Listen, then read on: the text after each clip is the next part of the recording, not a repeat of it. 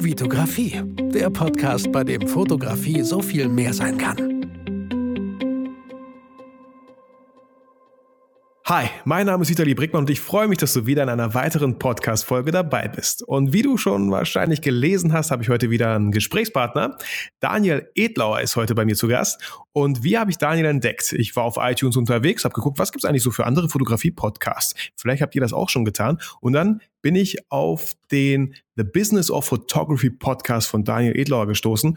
Und ich gucke erstmal immer so, was gibt es da so für Folgen, dann höre ich auch mal rein. Und ich habe die ganzen Folgen gesehen und dachte mir so, ey, kann ich direkt drüber reden, finde ich cool, finde ich cool. Äh, und dann drücke ich reinhören und die Stimme war einfach auch wieder der Hammer. Und da bin ich halt hängen geblieben und dachte mir, ey, den Typen, der hat noch viel zu wenig äh, Bewertungen, da können wir was machen. Und äh, ich bin mir sicher, er hat super viel Mehrwert für euch, für meine Community. Und ich freue mich, Daniel, dass du die Zeit genommen hast und heute mein Podcast bist. Herzlich willkommen. Hi Vitali, danke schön, dass ich dabei sein darf. Hi. Sehr gerne. Daniel, ich frage die Leute nicht immer direkt so, ey, erzähl mal ganz viel. Wir haben auch sowieso schon vorher viel zu viel gequatscht. Viele Sachen, viele Sachen, die man gerne in einem Podcast einfach aufnehmen kann. Deswegen, Daniel, ey, fang, fang from the beginning an. Wie bist du zur Fotografie gekommen? Was hat sich da so entwickelt? Wie, wie ist dein Werdegang bezüglich der Fotografie? Weil, wenn ich mich recht erinnere und richtig gelesen habe, äh, machst du das hauptberuflich? Ja, ja, auf jeden Fall. Und, ähm, und lebst anscheinend davon und hast wie viele Kinder? Ich glaube eins. Ein, eine Tochter habe ich, genau. Eine Tochter, siehst du? Also, ey, wenn das nicht Inspiration genug ist, um Leuten vielleicht so ein bisschen die Angst zu nehmen, ey, es ist möglich. Und genau deswegen bin ich so froh, dass du heute hier bist. Äh, und schieß los, erzähl, lass uns so ein bisschen daran teilhaben. Mhm. Genau. Ich, ja, bin klassischer Kreativer, habe als Kind schon super viel gemalt, Tagträume gehabt, also alles irgendwie so, äh, wie es halt Kinder gerne machen. Das ist allerdings bei mir irgendwie, ähm, ja, hat, hat nie aufgehört. Also es ist irgendwie immer weitergegangen. Und deswegen ähm, habe ich dann irgendwann mich dazu entschlossen, ähm, eine Ausbildung zu machen in dem Bereich, habe Mediengestalter gelernt. In, dem, in der Ausbildung Mediengestalter steckte auch ein bisschen Fotografie mit drin und das passte ganz gut, weil ich habe viel mit der Kamera von meinem Vater und von meinem Opa gespielt und irgendwie habe ich gemerkt, da ist ein Interesse da. Aber. Welch, wie alt warst du da? Sorry, wenn ich dich überbreche. Wie alt warst du da, als du gemerkt hast, oh, da ist eine Kamera von Papa und Opa und dann mache ich mal ein paar Bilder? Also, das war tatsächlich schon viel früher. Ähm, das war so, würde ich mal sagen, schon so mit 5, 6, 7, 8, in dem Moment, wo man halt so wirklich technikmäßig gerne ähm, die Sachen ausprobieren möchte. Manchmal noch nicht darf, aber gerne würde. Mhm. Ähm, und das konntest du ich sag mal, bis du die Ausbildung Medien, äh, Mediengestalter gemacht hast, warst du immer wieder mit der Kamera unterwegs? Hast du, oder, oder war das dann eher so in der Schublade und ein bisschen Vergessenheit? Nee, nee, also das, das war immer mal wieder so. Jetzt mhm. nicht so, dass ich irgendwie nur mit der Kamera unterwegs war, aber ähm, ich hatte da viel Spaß dran und habe es immer mal mhm. wieder gemacht. Und also gerade auch in den Sommermonaten, wenn man irgendwie unterwegs war und draußen war. Und ähm, tatsächlich hatte ich, habe ich beides gemacht. Also ich habe, ähm, mein Opa hatte eine Vide Videokamera, das heißt, also ich mhm. hatte Fotokamera und Videokamera. Das, das war ähm, also da schon so ein bisschen, ich sag mal, so multidimensional irgendwie. Und ähm, mir hat auch beides Spaß gemacht. Und das ist lustig, weil ich mache heute auch beides. Und ja, ähm, das cool. ist genau das, das, das Ding. Ähm, ja, und nach der in der Mediengestalter-Ausbildung war dann der fotografische Anteil relativ gering. Aber ich habe da eine wichtige Sache gelernt, die mir sehr viel heute weiterhilft. Ähm, und zwar diese ganze Fotobearbeitung. Mhm. Und die Bearbeitung habe ich anschließend, als ich dann in die Agenturen gegangen bin und ähm, da auch viel, ja, in, ja, hinterher auch in den Agenturen viel äh, im Bereich äh, Kreation gemacht habe, da habe ich tatsächlich äh, sehr schnell auch gelernt, Fotos zu manipulieren, zu ähm, wie man eben Photoshop in alle möglichen Richtungen benutzen kann. Also es ist ja sehr, sehr vielseitig, das Programm. Voll. Und wenn du das über viele, viele Jahre so machst, dann ist das so, so intuitiv, das geht dir so in Fleisch und Blut über, dass du irgendwann gar nicht mehr darüber nachdenkst, wie du was machst. Und das hilft mir heute echt weiter oder hat mir lange weitergeholfen, weil ich da einfach sehr, einen sehr schnellen Bildbearbeitungsprozess für mich gefunden habe, der effizient ist und ähm, wo andere sich vielleicht, keine Ahnung, eine Woche lang in ihren Fotos verlieren und irgendwie mhm. versuchen da rumzumanipulieren und irgendwie es noch besser hinzubekommen, war ich immer schon sehr, sehr schnell in der Nachbearbeitung. Und das war etwas, was mir eigentlich schon immer ganz gut weitergeholfen hat. Ja, cool. Die Fotografie an sich, ähm, ja, das äh, ist so eine Art, äh, ja, kam so aus der Not irgendwie. Ich habe äh, viele Jahre in den Agenturen dann gearbeitet, ähm, zwischendurch nochmal studiert, Medienwirtschaft, ähm, aber danach tatsächlich wirklich in diese Werbebranche eingestiegen. Ja, und wenn du das dann irgendwie, eine, ich habe das acht Jahre, sieben, acht Jahre gemacht. Mhm. Boah, da bist du einfach durch. Wie alt bist du, wenn ich fragen darf? Ich bin 36.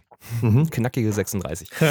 ähm, ich ähm, habe tatsächlich dann, äh, also in den, in den Agenturen war mein größtes Problem eigentlich, dass ich immer viel und gerne gearbeitet habe, also gerne viel gearbeitet habe, das war nie mhm. ein Problem, aber die Art der Arbeit, die war immer anstrengend. Ähm, nämlich, du hast immer etwas gemacht, was keinen Bestand hatte. Denn wenn du das kennst, wenn irgendwie eine Kampagne fertig gemacht wurde in irgendwelchen, irgendwelchen Agenturen und irgendwie das mhm. Plakat hing drei Wochen oder so, dann wird es abgemacht und dann erscheint es nie wieder. Es ist dann weg. Mhm. Und es darf auch nie wieder rausgeholt werden, weil in der Kreativbranche ist es ja verpönt, irgendwas zu nehmen, was es schon mal gab. Mhm. Es muss alles neu sein. Sprich, du arbeitest ständig für die Tonne. Und ja, das war krass. das. Was so habe ich das halt nicht gesehen. Also, da ich jetzt auch hier in der Agentur, ich bin Freelancer für eine Werbeagentur, aber ich bin gar nicht so in der, ich mache sehr viele Videos, ne? Also, und diese Videos haben glücklicherweise echt großen Bestand, ja, weil die super, dann genau. für Ausbildung.de zum Beispiel auf der Homepage beim Kunden äh, gezeigt werden. Genau. Äh, mhm. Zum Beispiel. Ähm, aber stimmt, so habe ich das halt noch nie gesehen. Ne? Und ähm, Richtig. ich habe also, auch ein paar Grafiker hier so, die dann auch mal rumjammern und äh, la la la, aber ja, kann ich gut verstehen, vielleicht jetzt so in, in der einen oder anderen Punkt so. Und das ist der Grund, warum ich jetzt auch wieder Film mache, weil es ist der einzige Punkt in der Werbung, der Bestand hat. Hm. Also das ist genau das, ähm, ich habe mir genau wieder das rausgesucht, was ich vorher äh, gut fand, aber wo es halt in den anderen Medien immer wieder alles verschwunden ist. Also dieses klassische Campaigning, das ist einfach nichts mehr für mich gewesen. Also viele kommen damit super klar, immer wieder mhm. was Neues rauszuhauen. Mich hat das am Ende komplett, äh, ich sag mal, frittiert. Ja, ich kann mir auch gut vorstellen, ne? so immer, so immer fresh zu gucken, was gerade läuft, was Neues, Cooles herzustellen und dann, hey, forget, Schwamm drüber, mhm. Schnee von gestern, lass was Neues machen. Klar, man muss einfach der Typ sein, ne? glaube ich, kommt Auf jeden Fall, an. ja. Also da gibt's ich, es ist für mich völlig wertefrei. Also es kann jeder, ja, sollte jeder auch. machen. Mhm. Aber ich, ähm, für mich war das absolut nichts. Ja, und dann als ich mich dann in einem äh, tiefen Loch befand, weil ich merkte, oh nein, die Richtung, die ich mir ausgesucht habe, die geht nicht mehr. Mhm. Alles habe ich aber irgendwie darauf ausgerichtet. Du bist jetzt plötzlich in dieser Schiene. Wie kommst du da raus? Was sollst du machen? Es gab keine Möglichkeit, irgendwie auszuweichen, weil du kannst in Agenturen eigentlich nichts anderes machen als das. Also mhm. du kannst dir halt mhm. vielleicht einen Verlag aussuchen und irgendwas anderes machen, aber es war echt schwierig. Ich, ich war wirklich in der Krise. Und ähm, dann habe ich äh, erstmal geheiratet. ja, wie geil. Und okay. wie komme ich aus der Krise raus? Ich brauche einen Menschen, der mir hilft. Genau. Nein, Spaß. ja, ja, es, war, es war wirklich so, dass ich halt, ähm, ja, erstmal, äh, ich musste einfach irgendwie mental erstmal da weg und mhm. ähm, das haben wir dann gemacht. Das war eine super Sache. Da hatten wir erstmal so ein sehr großes Nebenprojekt, weil wir haben wirklich alles mhm. selber gemacht, äh, auch bei der mhm. Hochzeit. Mhm. Und ähm, ja, und das, das, das war halt so der Grundstein, ne? weil ähm, ja, wenn du einmal geheiratet hast, dann weißt du, wie, wie Hochzeiten funktionieren. Ja. Das hilft mir natürlich dann heute auch. Wie lange bist du verheiratet? 2012 haben wir geheiratet. 2000, ja, 2011. Ja. ja. ja. Ne, das war Flixe siebte Jahr ist bei euch jetzt. Das ist jetzt. Ich hab's, genau. Ich hab's drüber. Aber ist gar nicht so schlimm. Ich kann dich, kann dich äh, beruhigen. Okay, das, das hört sich gut an. Gar nicht so schlimm. Aber ganz kurz, äh, lass doch mal vorher, äh, die, du warst in der Krise, ne? Du, du ja. wahrscheinlich vom Gefühl her, wofür mache ich den ganzen Shit hier? Ja. Und, und was, was kann ich anderes machen? Hattest du irgendwie äh, Alternativen? Hast du irgendwie drüber nachgedacht, äh, was habe ich eigentlich auch noch gerne gemacht? Oh, gab's nichts Oder ja, tatsächlich habe ich in viele Richtungen überlegt. Also ähm, mhm. ich das also ich hätte natürlich einfach einen Schritt zurückgehen können und sagen können, okay, ich mache jetzt weniger kreativ und dafür mehr wirtschaftlich, weil das hatte ich auch studiert, mhm. das wäre kein Problem gewesen. Aber ähm, unkreativ zu arbeiten war für mich auch mhm. keine Option. Also das war, mhm. das wäre für mich auch nicht, das wäre es nicht gewesen. Ähm, und ich wollte quasi nicht vom Regen in die Traufe. Und ähm, ja. dann habe ich überlegt, einfach, okay, was wäre die andere Alternative? Nur noch rein kreativ. Ja, und dann ähm, auf den, also als ich dann geheiratet habe, auf den Flitterwochen äh, habe ich mir quasi eine neue Kamera gekauft in den Flitterwochen mhm. und ähm, habe. Welche war das? Nur ganz kurz für die ganzen Technikfreaks. Das war eine Canon 7D oder D7. Nee, 7D. Mhm. 7D, 7D. Heißen die mhm. Canon. Ja, cool. Und ähm, ja, und dann habe ich die mit äh, in die Flitterwochen genommen. Und eigentlich war das der, das war der Punkt, wo ich irgendwie wieder. Das war so, Harry Potter bekommt seinen Zauberstab in die Hand Geil. und Geil, äh, voll das schöne Bild. Dann merkt man voll halt schön. so, äh, okay, das ist es. Ja, und was für eine Traumkulisse wahrscheinlich auch. Ich ja, weiß nicht, wo mega. ihr Flitterwochen gemacht habt. Westküste. Ich denke ne? nicht in Bielefeld. Westküste USA. Also das war ja, äh, war schon war schon gut. Also das, das, da konnte ich mich richtig austoben. Ähm, ich will nicht sagen, meine Frau hat in den Flitterwochen nichts von mir gehabt, aber mhm. äh, es war immer eine Kamera dabei. also, ja, und da, da hat sie sich auch nichts dagegen, weil die Frage kriege ich auch oft gestellt und auch in den nächsten Folgen habe ich ja mit meiner Frau eine Folge wir zusammen gemacht und ganz oft wurde die Frage gestellt, ähm, kann Vitali halt auch nerven mit der Kamera? Wie, wie ist das bei euch so? Überhaupt nicht mehr. Also ich glaube, am Anfang habe ich sehr, sehr viele genervt, wie das immer so ist bei allen, die mit der mhm. Fotografie anfangen und die plötzlich da so eine Leidenschaft entwickeln, die nehmen die Kamera überall hin mit. Und mhm. ähm, ich würde ich würd sogar fast sagen, ich habe, glaube ich, weniger meine Frau genervt als alle anderen so, also so mhm. Verwandten und, Be und Bekannten, Bekannte irgendwie.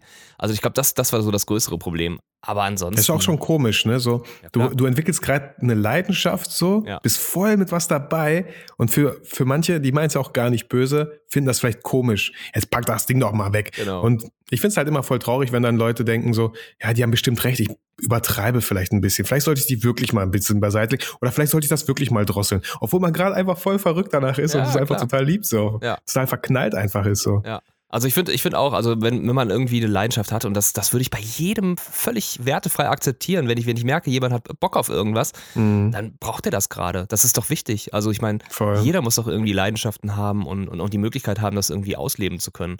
Und, Deswegen, ähm, das merkst du auch in jedem Business, ne, wenn es auch ums Verkaufen geht. Wenn du siehst, dieser Typ, der gerade dieses Produkt so geil findet, du merkst einfach dieses Leuchten in den Augen, mhm. wenn man allein über seinen Beruf redet und so. Und dann genau. genau das Gegenteil merkst du halt auch relativ schnell so. Ja, richtig. Ja.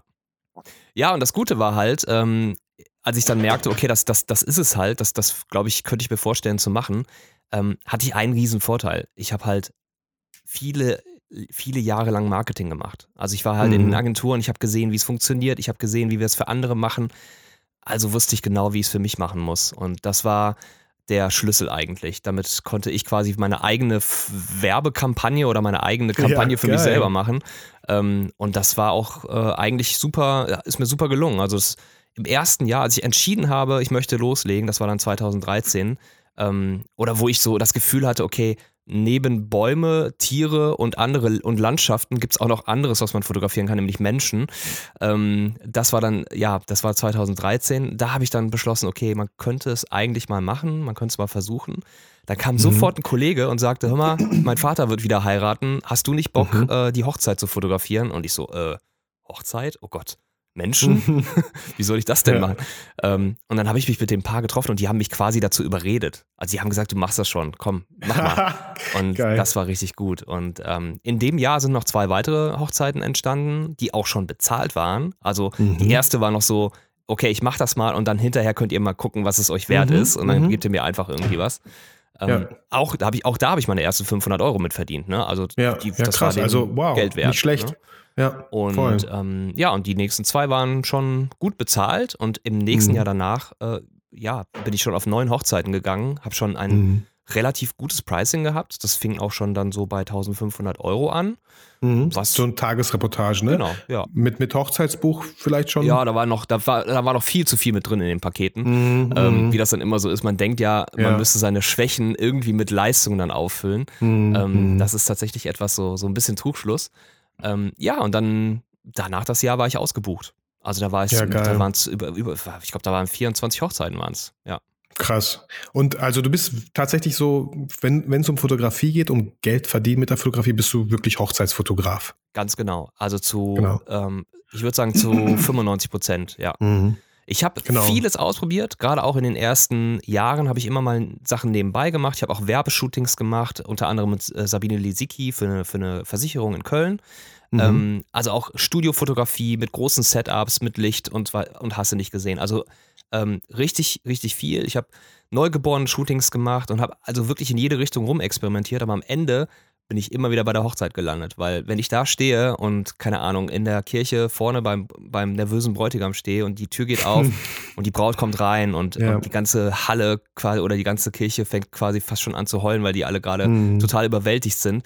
Ah, da, da verdrücke ich manchmal auch einfach noch so ein Tränchen. Und das ist ja, es dann. Voll. Das ist es dann. dann voll. Und das finde ich auch so schön. Du bist ja auch verheiratet, ne? Was ja. ich auch immer so schön finde bei Hochzeiten. Ich fotografiere halt so fünf im Jahr. Das ist für mich auch okay, ne? Ich mhm. ähm, mache jetzt nicht so viel Marketing nach außen hin, ne? Äh, mache ein paar, hab, bin zufrieden. Aber wenn ich dann da auch so mitbekomme, wie vielleicht die Trauung stattfindet, was für Worte da fallen, ne? Dann denke ich immer so, das, dann wird meine Hochzeit nochmal so ein bisschen aufgefrischt. Meine Frau kriegt es vielleicht nicht mit, aber vielleicht für mich einfach so, ja, ne? Und dann denke ich so, ja, das stimmt, da waren noch so ein paar Punkte. Äh, wenn ich nach Hause komme, dann versuche ich mal drüber nachzudenken und vielleicht direkt so einiges umzusetzen. Ja. Ja, ja immer schön. Also das, ähm, das finde ich auch immer noch großartig. Und ich habe immer gesagt, solange dieses Gefühl da ist, So lange mhm. mache ich das. Und wenn ich das irgendwann nicht mehr habe, dass ich das irgendwie, dann, dann wird es halt ein Job und ähm, dann, will, dann werde ich versuchen, was anderes zu machen. Weil ähm, ich brauche das irgendwie. Das, das ist so mein ja. Antreiber. Ja. Voll. Ja, vor allem wenn es um Menschen geht, sollte es wirklich nicht so wirken, als ob du nur deinen Job machst. Genau, richtig. Also ich finde auch ja. dafür ist der Tag den Paaren einfach zu wichtig. Ja. Ich meine, das sind am Ende zwar deine Kunden, aber trotzdem ist das was anderes, als wenn du, keine Ahnung, mhm. äh, Businessfotos verkaufst. Das ist denen völlig ja. egal, ob da jetzt Emotion dabei ist oder nicht. Also zumindest den meisten. Aber den, den, den, den Hochzeitspaaren ist es schon wichtig, dass jemand dabei ist, der das nachvollziehen kann, der das irgendwie mitfühlen kann und das nicht zu nüchtern betrachtet. Also zumindest ist das mein Eindruck. Jetzt ähm, bin ich aber auch klar da positioniert mit meiner mhm. Markenpositionierung, wo ich genau diese Zielgruppe auch finde. Ähm, und da sind wir auch schon in einem sehr spannenden Themenfeld, das ich jetzt äh, ange, ange, äh, angeschnitten habe. Ja, voll. Also wenn, wenn, ich, wenn ich da ein bisschen weiterschneiden ja, darf. Ähm, du hast gesagt, du hast mit 500 Euro angefangen, die haben dich so ein bisschen gezwungen, du hast es irgendwie lieben gelernt, irgendwie diese Hochzeitsfotografie und glaube ich auch relativ schnell gemerkt, da ist halt das meiste Geld im Umlauf als irgendwelche Business-Porträts oder ich, ich Leute fragen, hey, Porträtshooting, ne, das fängt bei mir irgendwie bei einer Summe an, wo ich denke, ey, wenn ich mir schon einen Aufwand mache, weil da ist einfach kein Geld zu holen, wenn man wirklich, oder wenig Geld, ich weiß nicht, welche Erfahrungen du hast, aber ich habe das Gefühl, man, man verkauft, äh, man kriegt jetzt nicht Geld durch Porträtshootings von irgendwelchen Privatpersonen. Weißt du, was ich meine? Ja, also wenn man jetzt den monetären Faktor betrachtet, also wenn es ums, ums Geld geht, ähm, würde ich sagen, Hochzeiten haben zwei Vorteile. Vorteil Nummer eins, sie sind ewig lang im Vorfeld geplant. Das heißt, in dem Moment, wo du gebucht wirst, weißt du quasi schon, okay, das wird ins nächste Jahr gehen. Ähm, oder mhm. dann, dann, du kannst im Grunde das nächste Jahr komplett damit planen. Denn die Paare wollen einfach sehr früh ein Commitment haben und das alles ja. äh, fest. Anzahlung genau, und so, das ja. ist alles fest. Mhm. Ganz genau. Da kann relativ wenig passieren. Ist mir auch bisher relativ wenig passiert. Ähm, deswegen kann man sich da quasi drauf verlassen. Zum Start in die Fotografie ist das eigentlich perfekt. Der zweite Punkt ist, wenn man sich nicht ganz ähm, unter Wert verkauft, kann man damit wirklich gutes Geld verdienen. Aber, mit einem großen Aber, es ist tatsächlich nochmal ein Riesenunterschied ähm, zum B2B-Segment, also quasi, wenn man sich, wenn man mit Unternehmen arbeitet.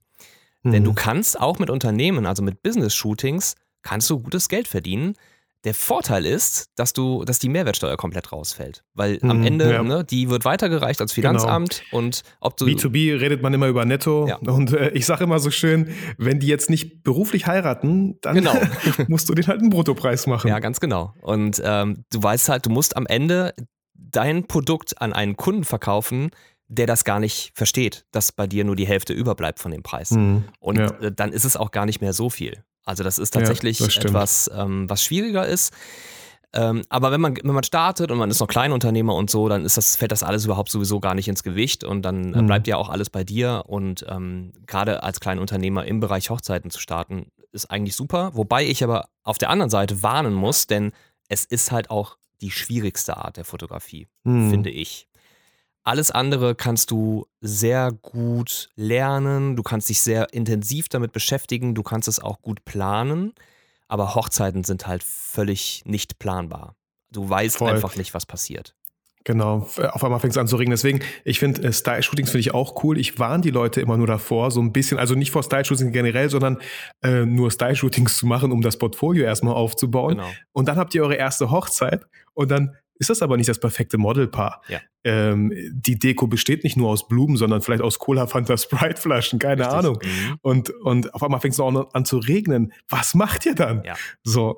Ähm, deswegen finde ich es auch immer ganz cool. Äh, ich weiß nicht, ob du Daniel meinen YouTube-Kanal kennst. Ich habe ganz viele Folgen, wo ich äh, die Leute mitnehme, wie ich fotografiere. Mhm. Und ganz oft, wirklich viele Folgen schon, ganz oft habe ich mich mit den Leuten getroffen und gesagt, Lass mal gucken, wo es hingeht. Komm mal, lass mal nach dahin gehen, da bin ich genau. noch nie hingegangen. Und immer wieder geile Locations gefunden, dass man, dass man lernt, spontan zu sein, dass man wirklich lernt, das Licht zu sehen. Genau. Das ist super, super wichtig für die Hochzeitsfotografie. Total, ja. Also es ist sehr, sehr vielseitig. Du musst alles können. Du musst ähm, Landschaftsfotografie können, du musst äh, Objektfotografie ähm, können, du musst ein bisschen Fashionfotografie können. Also wenn das Kleid blöd liegt, ist es halt doof, auch wenn die Gesichter schön aussehen. Ja, ähm, ja. Also es ist wirklich von, von jedem Aspekt der Fotografie Voll. ist halt etwas. Eventfotografie, Event wenn getanzt wird, Reportage, genau. ja, äh, Emotionen pur. Ey. Also Stimmt, so habe ich das auch noch nicht gesehen, aber ich glaube, deswegen trauen sich halt auch viele nicht. Ne? Aber deswegen sage ich dir noch mal ein cooler Einstieg. Fragt Freunde, wenn die eh nicht so, vielleicht ist das Budget nicht hoch ja. und das ist eine Win-Win-Situation. Ihr habt die Möglichkeit, euch mal auszuprobieren, ist das was für euch? Und die, hey, schlimmstenfalls haben eure Freunde mal Bilder, sonst hätten sie vielleicht gar keine. Ja, ja, richtig. Ganz genau. Sehe ich auch so. Also ähm, es, ist sehr, es ist sehr einfach, an die ersten Jobs zu kommen. Was dann schwierig ist, ist dann wirklich das Business zu skalieren und auf ein Level hm. zu heben, wo man dann am Ende wirklich Geld mit verdienen kann und wo es solide ist. Und das hat eben sehr viel damit zu tun, wie man sich positioniert, Markenpositionierung, welche Zielgruppen mm. man anvisieren möchte. Und das ist etwas, wo ich extrem viel äh, Gehirnschmalz reingesteckt habe. Ja. Voll, aber auch was so toll ist, du kommst ja auch genau daher. Ne? Das finde ich, das finde ich manchmal so cool, wenn man so ein paar Lebensläufe sich anschaut, dass das die Puzzle setzen sich so langsam zusammen. Ja, ja, ja. So, das macht so viel Sinn. Ähm, ich, ich weiß nicht, ich habe halt Schauspiel vier Jahre studiert, ja. Ich sage immer so, okay, ich stehe jetzt nicht auf der Bühne als Schauspieler, aber ich stehe auf Bühne als Speaker vielleicht, als Referent genau. über das Thema Fotografie. Ja. Ähm, ich mache einen Podcast und meine Stimme und so, ne? Solche Sachen. Ja. Und irgendwie auch darauf zu vertrauen, egal was du gerade machst, vielleicht kannst du das irgendwie später, macht das Sinn auf so. Auf jeden Fall, ja. Also es ist nichts umsonst im Leben. Du lernst ja, immer. Ich glaube auch. Selbst wenn du nichts tust, lernst du was. ja, genau. Ja, auch wenn man halt Sachen ähm, nee, das ist absolut nichts für mich, weißt du, dass das absolut nichts für dich ist. Ja, das ja. hat auch voll viel Wert. Richtig, so. Ja, ganz genau. Voll cool. Ähm, nenn vielleicht so zwei, drei Tipps, wo du sagst, wenn du mit der Hochzeitsfotografie starten möchtest, dann achte doch am Anfang echt auf diese zwei, drei wichtigen Sachen, um irgendwie nach vorne zu kommen. Ja.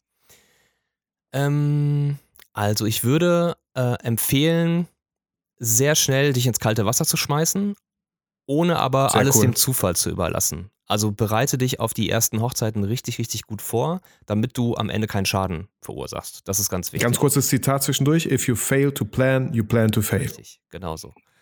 Ähm, es ist super wichtig, dass man halt ähm, diese, dass man sich dieser Verantwortung bewusst ist. Du hast die Verantwortung an diesem Tag einfach die schönen Fotos zu machen und wenn dir das nicht gelingt, dann wirst du enttäuschen. So, das ist erstmal schon mal der Fakt. Das ist aber auch das, wovor viele Angst haben und genau das ist der Grund, wenn man richtig, richtig viel Angst hat, und du solltest richtig viel Angst haben, denn dann, dann machst du es gut. Weil dann wirst ja, du alles also dafür richtigen tun. Respekt davor. Ja. Dann, dann wirst du alles dafür tun, dass es gut wird. Ähm, und so war es bei mir auch. Ich hatte einen tierischen Bammel und ähm, habe alles irgendwie ge geguckt, was es zum Thema äh, Hochzeitsfotografie auf YouTube gab und ähm, mich eingelesen in die Themen und wirklich extrem viel, ähm, ja, einfach ausprobiert und geguckt, dass ich halt nicht weil ich hatte keine Chance, mit jemandem mitzugehen. Die, die, ähm, die also die Offer, dass ich jemanden ähm, begleiten kann, das waren, glaube ich, von dem Moment an, wo es auf den Tisch kam, drei Wochen später oder so. Ich hatte keine mhm. Chance, nochmal mhm. irgendwie mit jemandem äh, eine Hochzeit ähm, ja, mir anzugucken als Second Shooter oder sowas. Das war nicht ja. möglich. Und ähm, aber das ist eben der Punkt. Wenn man dann im, Kalt, im kalten Wasser ist, dann hast du die erste geschafft und dann weißt du genau, okay, so läuft das hier dann machst du die zweite und dritte, dann merkst du, ah, okay, so läuft das eben auch und mhm. so kann es auch laufen. Ja, ähm, genau. Und dann kommt so langsam das Bild und die, die Lernkurve in der Hochzeitsfotografie ist extrem steil, weil du eben so viele Unwägbarkeiten hast, weil du so viele unterschiedliche ähm, ja, Szenerien hast, unterschiedliche Menschen hast. Und so kannst du ganz, ganz schnell einen hohen Wissensstand aufbauen. Wenn du dafür offen bist, und das ist eben auch wichtig, du musst eben bereit sein zu lernen. Immer immer zu lernen. Ja, wenn du das Gefühl hast, und das habe ich super oft, wenn ich manchmal privat auf Hochzeiten bin, dann denke ich, okay, irgendwie habe ich das Gefühl, der denkt, er wäre schon der Meisterfotograf. Und ähm, mhm. ähm, das ist etwas, was sehr gefährlich ist. Wenn du das Gefühl hast, du bist am Ziel, dann, dann bist du eigentlich am Ende, weil du darfst nie am Ziel sein. Du das Ziel ja, muss immer größer Satz. werden. Du denkst, du bist am Ziel, bist du am Ende. Ja. Habe ich auch noch nicht, finde ich, finde ich cool. Ja, ich sage halt auch immer, vielen Leuten, die Angst haben, mit der Hochzeitsfotografie einzusteigen, ne, guck mal, nimm doch irgendein Szenario und mal dir mal das Schlimmste aus. Du denkst so, oh nein, was ist, wenn meine Kamera kaputt geht? Genau. Hey, leite eine zweite. Frag einen Freund, ob du eine zweite hast. Ganz Dann genau. hast du davor ja schon mal keine Angst. Mhm. Wenn du denkst, oh nein, was ist, wenn es regnet? Schau dich in der Location um, guck, ob es ein Hotel gibt, nimm Regenschirme mit, vielleicht transparent. Äh, äh, recherchiere, was passiert denn? Ja. Was könnte, ja. was kann man machen? Und so nimmst du dir immer weniger Angst, weil du einfach, wie du schon gesagt hast, vorausgeplant hast. Richtig, ja. Ja, und was natürlich das Allerwichtigste ist, ähm, neben dem, wie man eben dann fotografiert, und das wäre dann so mein dritter Tipp, ähm, ist halt einfach, mach dir Gedanken, mit wem du arbeiten möchtest. Weil wenn du dir eine Zielgruppe aussuchst, mit der du am Ende unzufrieden bist, dann machst du das genau zwei oder drei Mal und dann war's das. Es ist nämlich wichtig, dass du, ähm, dass du eben nicht nur Geld damit verdienst, sondern dass du am Ende auch Spaß von, mit diesem Job hast. Und das hängt am Ende tatsächlich davon ab, welche Art von Menschen du ähm, ja, vorfindest und mit wem du arbeitest. Und das ist der, ähm, das ist gleichzeitig auch ein Tipp hinsichtlich der Preisgestaltung. Wenn du mit 300 bis 800 Euro Kunden arbeitest, dann wirst du damit nicht glücklich. Weil das sind mhm. nicht die Kunden, die wenig Geld zahlen, weil sie, ähm, ja, weil sie irgendwie nur wenig Geld haben. Das sind die, mhm. die meistens die, denen es einfach nichts nicht mehr wert ist. Ja, ja, das stimmt. Und das sagt genauso das viel stimmt. über dich aus. Du bist in ihren Augen einfach weniger wert. Und das ist etwas, was dann Voll gefährlich stark, wird. was du sagst. Echt, so habe ich es auch noch nicht gesehen. Und das hängt maßgeblich mit deiner Website dann zusammen. Deswegen sorg einfach dafür, dass du eine geile Website hast. Ja, also genau, ich, wenn ich da so einfach mal aus meinem Nähkästchen mhm. reden darf, so, ähm, ich habe jetzt keine Homepage, ne? Ich positioniere mich ganz klar nicht als Hochzeitsfotograf, mhm. ne? Mhm. Und ähm, klar, deswegen kommen auch dann wahrscheinlich eher Leute, die denken, die fragen, ey, wie machst du eigentlich auch Hochzeiten? Ich weiß, du machst allzu viel, aber machst du eigentlich auch Hochzeiten? So. Mhm. Und ähm, es, es wäre gleich nochmal ein ganz anderes Bild, wenn ich sagen würde, ich bin Hochzeitsfotograf, ich mache nur Hochzeiten, hallo? so. Genau. Ähm, ja. Dann, dann wäre man schon wahrscheinlich so Profi vielleicht in deren Augen. Ach so, okay, oh.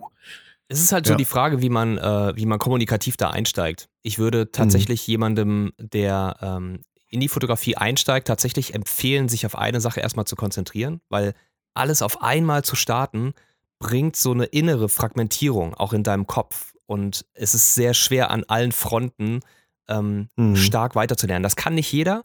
Ich kann mir vorstellen, dass du, Vitali, dass du so ein Typ bist, der das kann. Aber das ist oft, oft eher so, dass man sich dann verliert und dann hat man mhm. das Gefühl, man ist überfordert und dann lässt man es wieder sein. Ähm, mir hat, glaube ich, geholfen, dass ich mich am Anfang so die ersten, ich sag mal, ja, so die ersten zwei Jahre eigentlich, ja, anderthalb Jahre, wirklich auf diese Hochzeiten konzentriert habe, dass ich gemerkt habe, okay, das könnte was für mich sein, das ist auch ein Markt, da kann man Geld verdienen, da kann man auch helfen, mhm. Ähm, mhm. das wollen die Menschen auch. Und dann habe ich mich da kommunikativ sehr gut platziert und ähm, habe alles da reingesetzt. Und dann, wenn du das machst, dann hast du halt einen hundertprozentigen Fokus auf dieses Thema. Ich glaube, hätte ich mich von Anfang an offener positioniert, wäre es schwieriger geworden, weil ich dann mhm. auf jeder der ähm, auf jeder der Fronten vielleicht nur 20 Prozent mhm. der Zeit hätte investieren können. Auf mehreren Hochzeiten getanzt hättest. Genau, auf mehreren Hochzeiten so. getanzt hätte. Ähm, und deswegen, ja, glaube ich, ist es schon für jemanden, der einsteigt, ähm, wichtig, dass man sich ähm, am Anfang auf eine Sache konzentriert, was aber nicht heißt, dass das für immer so bleiben muss. Und man kann mhm. auch immer wieder Sachen hinzunehmen.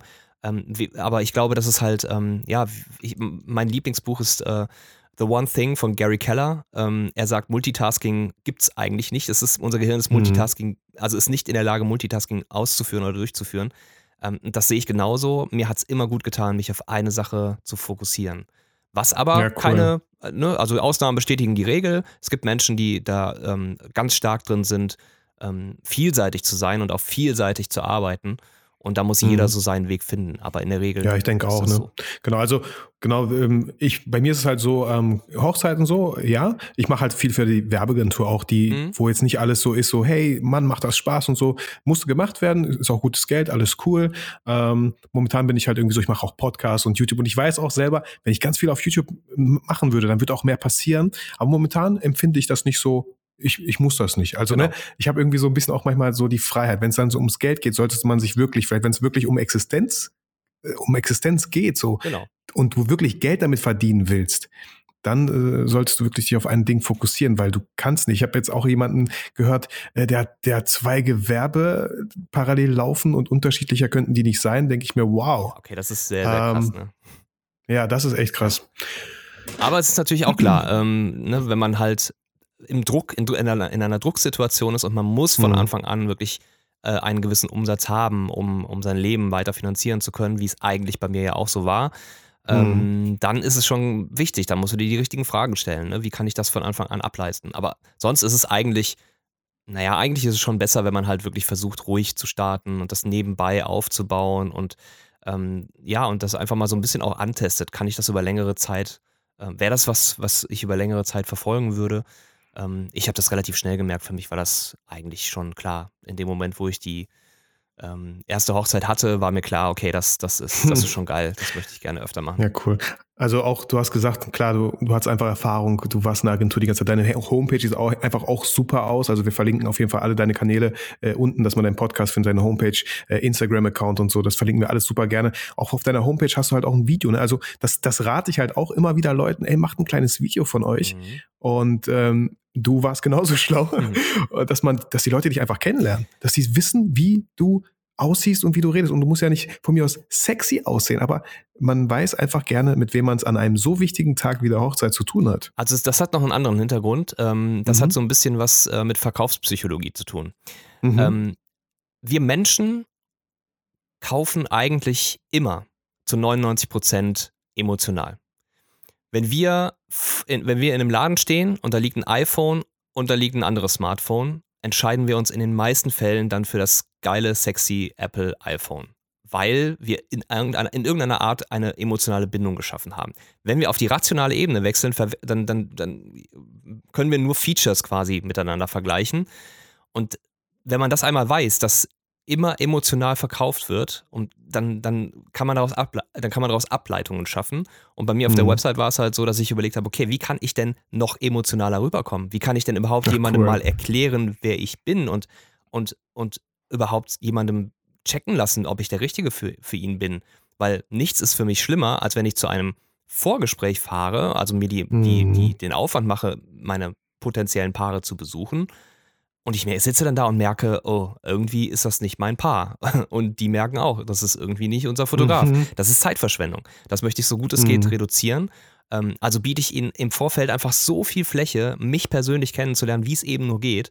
Und das ist Voll mit cool. so einem Video richtig gut möglich. Und ähm, da ähm, ja, steigen im Moment immer zum Glück immer mehr drauf auf, auf den Zug. Mhm. Ähm, das ist sehr, sehr gut, weil es einfach so viele Paare gibt und es gibt so viele Fotografen und jeder ist anders und es muss, jeder muss sein, sein Gegenüber finden. Und das hilft und enorm weiter.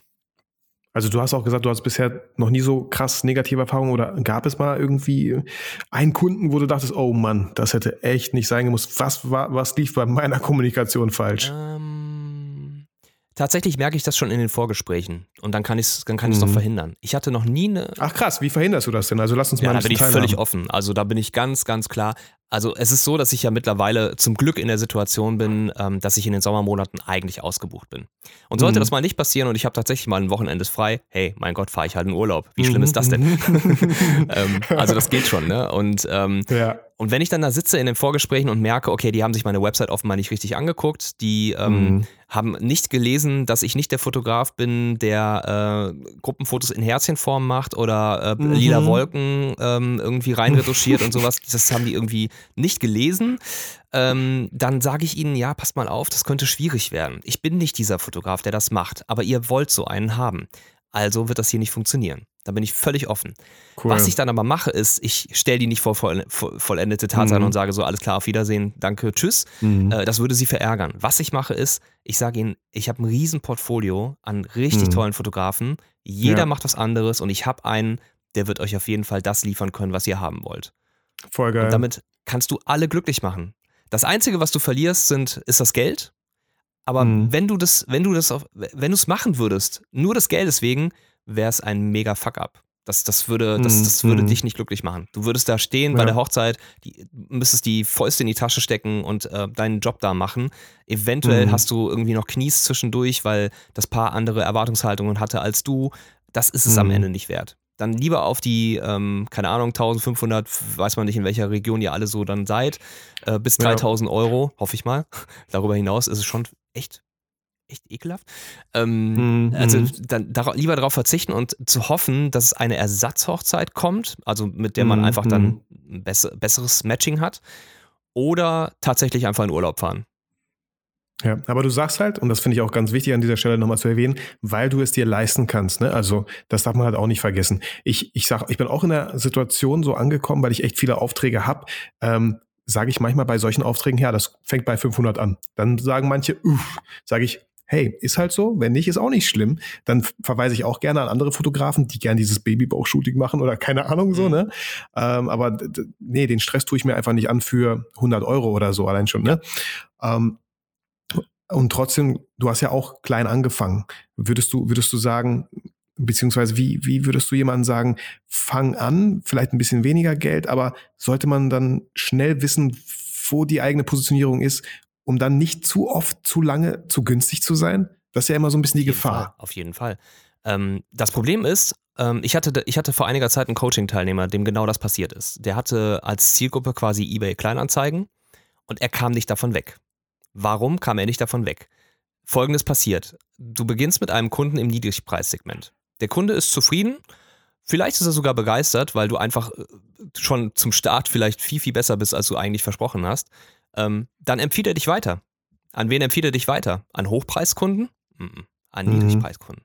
Und das geht immer so weiter. Und das ist eine Spirale, aus der du einfach nicht mehr rauskommst, wenn du nicht selber was dagegen tust. Ähm, was haben wir gemacht? Ich habe mir seine Website angeguckt. Seine Website war auch voll auf dieses Niedrigpreissegment ausgerichtet. Mhm. Es sah nicht so mhm. aus, als ob das jemand wäre, der, der wirklich hochpreisig ist. Also wie kann man sich das vorstellen? Sehr viele Bilder, manche sind gut, manche richtig schlecht. Kann, es waren keine richtig schlechten dabei, aber es war halt eher so, dass, mhm. dass man merkte, er hat eine Unsicherheit, es waren sehr viele mhm. Fotos, so, nehmt euch mal, guckt euch mal alles an, vielleicht ist eins dabei, was euch gefällt, irgendwie so. Äh, mhm. Und weniger mhm. mutig, weil die mutigen Fotografen zeigen ein Key-Image, ein großes Bild mhm. und sagen, alles mhm. klar, das hier ist meins. Entweder du, dir gefällt das hier oder du bist wieder weg. Mhm. Ähm, Ach cool. Sowas halt. Und ähm, ja, auch teilweise von den, also von, er hat halt auch faktenorientiert geschrieben, nicht emotional. Also er hat geschrieben, das und mhm. das und das könnt ihr alles haben, das, wenn ihr mich, wenn ihr mich mhm. kauft. Fakten, mhm. Fakten. Wer, wer sucht sich Fakten aus? Ebay Kleinanzeigenkunden, weil die wollen vergleichen, die wollen die Preise sehen, die wollen sagen A und B Aber und das vergleichen. Nur Abholung. Ja, genau. Und dann haben wir alles umgestellt und wir haben ähm, eher wirklich äh, ansprechende Fließtexte mit, emotionalen, mit emotionaler Ansprache gemacht ähm, und haben halt wirklich diese ganze Seite mal komplett umgekrempelt. Ähm, dann habe ich ihm noch ein paar äh, Tipps gegeben, wie man eben äh, außerhalb von eBay andere Arten von Leads generieren kann. Das ist ja am Ende genau mhm. das. Und mhm. ähm, ja, und jetzt ist er komplett da raus und äh, also was der Kerl danach alles äh, innerhalb kürzester Zeit für sich dann aber auch umgesetzt hat, das ist das ganz Wichtige. Er hat das selber gemacht. Ich habe ihm nur die Tipps gegeben und gezeigt und mhm. so könntest du es machen. Und dann hat er Vollgas gegeben und ähm, ist jetzt mittlerweile einfach so viel weiter. Geht jetzt auf seine eigene Messe, ähm, also nicht auf seine eigene, aber cool. auf eine Hochzeitsmesse und zeigt das alles nochmal. Mhm. Ähm, ja, und hat sich da so ein bisschen selber rausmanövriert. Das ist schon. Ja, das hört sich auch so ein bisschen an wie, ja, ich fotografiere halt Hochzeiten, mit dem, mit dem Geld bin ich jetzt nicht so zufrieden, aber komme da auch nicht mehr raus. Und auf einmal merkt er so, da sind Paare bereit, für seine Leistung, die toll ist, viel Geld hinzublättern. Und sofort fühlt er sich wahrscheinlich echt motiviert, aber auch total gewertschätzt, so für seine Arbeit. Und dann ist die Fotografie an sich an dem Tag eine ganz andere. Genau. Es ist nur dein Kopf. Du selber machst dich günstig. Nicht deine ja. Paare. Voll cool. Daniel, ähm, ich merke, wir können eigentlich Stunden hm. weiter reden und ich merke auch, es gibt noch ganz viele verschiedene Themen, die wir auch ansprechen können. Also ich könnte mir echt gut vorstellen und würde mich sehr freuen, wenn wir irgendwann mal, ich weiß nicht wann, auf jeden Fall nochmal einfach ein Podcast-Interview machen. Das war jetzt sehr hochzeitslastig, mhm. ist auch voll okay, alles cool, aber ich glaube, du und ich, wir haben noch viel mehr Themen, die wir auf jeden Fall anschneiden könnten, wenn es um Motivation geht, wenn es um Business geht, um Preis, keine Ahnung. Ich glaube, da, Alter, da ist so viel. Mhm. Und auch deine Homepage, wenn man, man sieht einfach, du, du weißt, wovon du sprichst. Ähm, wie gesagt, Leute, hört auf jeden Fall den Podcast an. The Business of Photography Podcast, also finden wir auf jeden Fall, findet ihr in den Show, äh, Show Notes und ähm, ich habe Daniel auch schon gesagt, es hört sich so gut an, qualitativ einfach und das, was du auch sagst, so auf den Punkt gebracht, unglaublich gut. Ähm, da bin ich mir ziemlich sicher, dass ihr gerne mal von meinem Podcast so vielleicht für ein paar Tage mal rüberschwimmen könnt, mhm. weil so, ich lade ja nur einmal die Woche hoch, ne? dann habt ihr die anderen fünf Tage oder sechs äh, Zeit für Daniels Podcast. Das lohnt sich auf jeden Fall. Ja, vielen Dank. Danke für die Worte. Sehr und danke, gerne, dass ich hier sein durfte. Voll, voll, voll gerne, Daniel. Finde ich auch cool, dass wir die Zeit gefunden haben. Wir haben beide Kinder, ne? Genau, und dann muss ja. man halt ein bisschen absprechen und so. So ist das. Ähm, Daniel, äh, ich ja, da, sag auch nochmal Danke. Ich glaube, da waren super viele Tipps. Ich habe dir super gern zugehört und fand viele Sachen interessant. Ich, wie gesagt, ich bin nicht der Hochzeitsfotograf, so mach so ein paar, aber ey, was ich da alles rausziehen konnte. Falls ich jetzt so krass mit dem Hochzeitsbusiness durchstarten wollen würde, glaube ich, hätte ich da schon einige Tipps von dir bekommen. Das finde ich echt super cool, dass du das mit uns geteilt hast. Dankeschön, sehr gerne. Daniel, ich ähm, wünsche noch einen schönen Tag. Ja, ich euch auch. Allen. Eine schöne Woche. Ja. Und vielleicht und, bis ganz ähm, bald mal. Ja, ich würde mich auf jeden Fall freuen. Ja. Und ähm, du, Zuhörer, fühl dich wie immer durch diese Folge motiviert und inspiriert und vergiss niemals, warum du eigentlich fotografierst.